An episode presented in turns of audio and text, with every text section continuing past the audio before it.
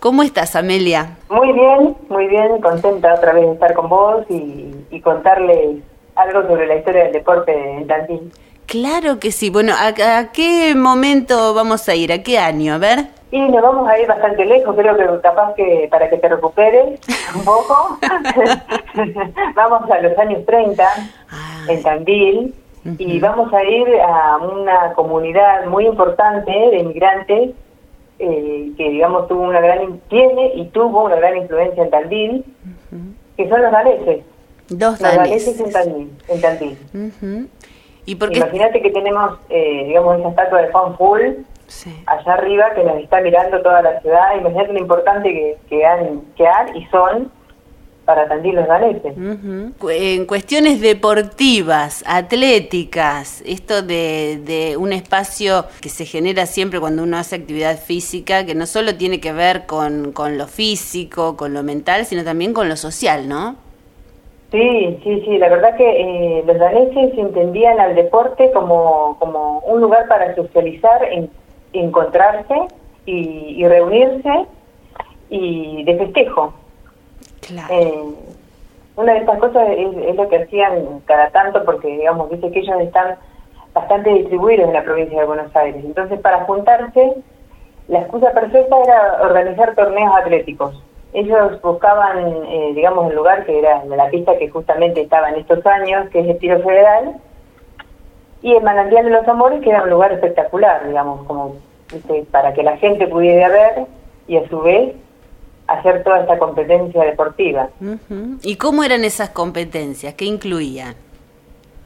Y estaba, bueno, eh, la pista que estaba, bueno, que estaba ahí en el tiro federal, que hacían distintas pruebas, en las cuales se tenía había pruebas donde había puntaje, porque venían colectividades de otras ciudades, y, pruebas no puntables.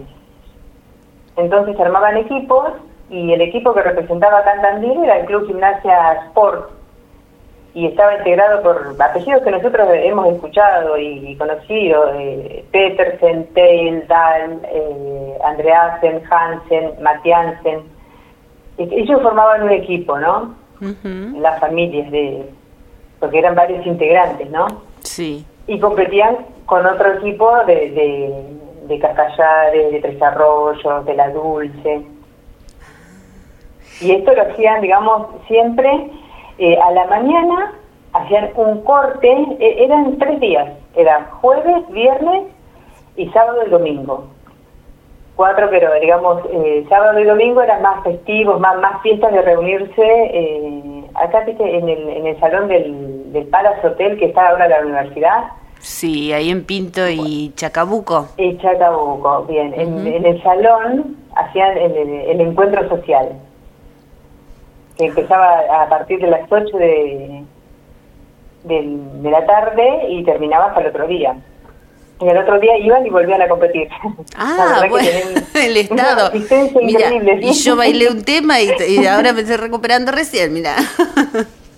Sí, la verdad que cuando yo leía que, que hacían esta, porque además ellos en, en, la parte de, de, atletismo tenían la primera jornada de la mañana, competían en 100, 200, largo, las postas, hacían, digamos, un descanso al mediodía, hacían un asado ahí en el en, el tiro federal comían y volvían a competir a la tarde. Increíble. y después de eso, a las 8 se iban a la parte social. Seguían, seguían y podían seguir. ¿Y, ¿Y, algunas figuras destacadas de la época? Eh, eh, digamos, una de las figuras destacadas era el sprinter, digamos, el, digamos, el Usain Bolt de los daneses, eh, que era mm, Thor Andersen, que era de la Dulce. La mujer era la estrella, digamos, que ganaba casi todos los 100 metros en donde se hicieran, estaba este Thor, como, como el dios Thor, eh, ganando esa distancia que es tan, digamos, tan explosiva y que atrae mucho la atención de la, de la gente. En esta época, el lugar de, de la mujer, ¿cómo era en, estas en estas competencias? Eh, en esa competían, yo no pude encontrar material sobre ellas. Calculo que debe haber, pero no, no, yo no, no he accedido, pero competían también, habían pruebas para ellas y, y, a su vez tenían también esa cosa social que es eh, de ir a, las reuniones no y socializar y porque también estos encuentros eran eh, digamos los daneses se mantuvieron cerrados por mucho tiempo no entonces también era como un encuentro para poder hacer parejas eh, ah. entonces la mujer era era importante digamos en, estos encuentros no tanto no sé si así deportivo pero sí en la parte social no ¿Y estas competencias y estos festejos, había concurrencia de público o ellos lo hacían este, como para ellos, herméticamente? No, ir a ver sí. Lo que sí no podía era competir, porque era la competencia cerrada. Digamos, y esto, esto duró bastante tiempo, porque mm, eh, indagando, eh, seguí con, con y en la década del 60, eh, otro deporte que va a ser importante acá en Tandil, entre los daneses, va a ser el handball. Ellos van a tener un equipo de fútbol femenino y masculino. Y digamos, y van a hacer, van, van a hacer estos encuentros también en, diferentes ciudades donde se reunían, donde había estado, donde, digamos, se conocían. Y todavía hasta ese momento no, no, no, no se permitía el, ingreso a otros. Recién, tibiamente, empiezan a incorporar a un jugador que no sea danés. Pero mantenían, digamos, bastante cerrado el, el tema de incorporar gente de afuera, que no sea danesa. Yo, creo que tiene que ver con esto de mantener las costumbres, ¿no? Que no...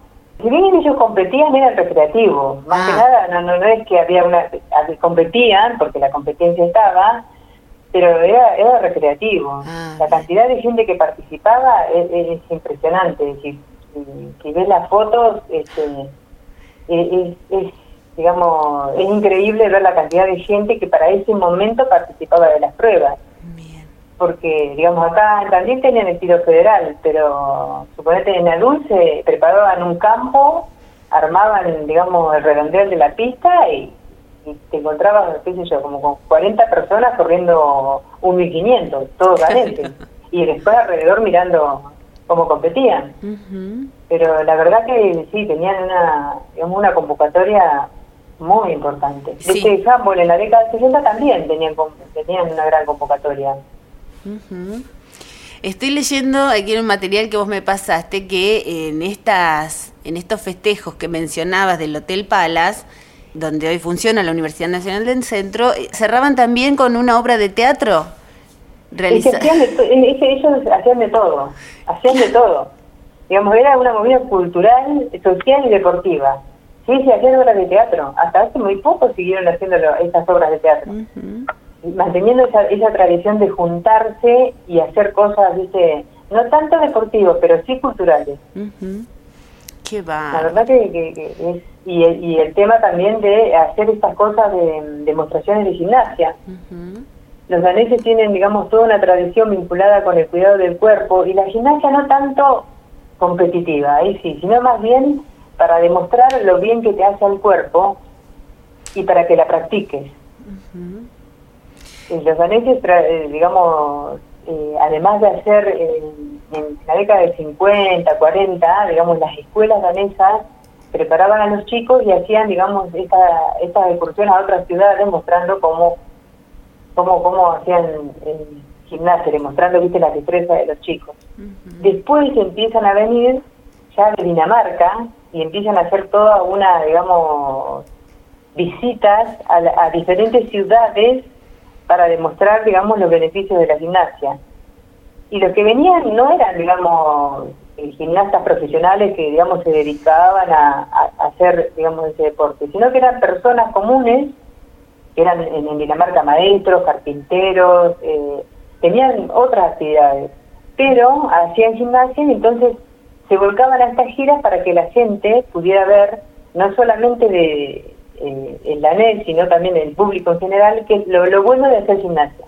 Todo tenía un, sentido, ¿eh? no, no, era solo competitivo o de superación personal, era un hecho social, como toda una filosofía que acompañaba estos encuentros, ¿no?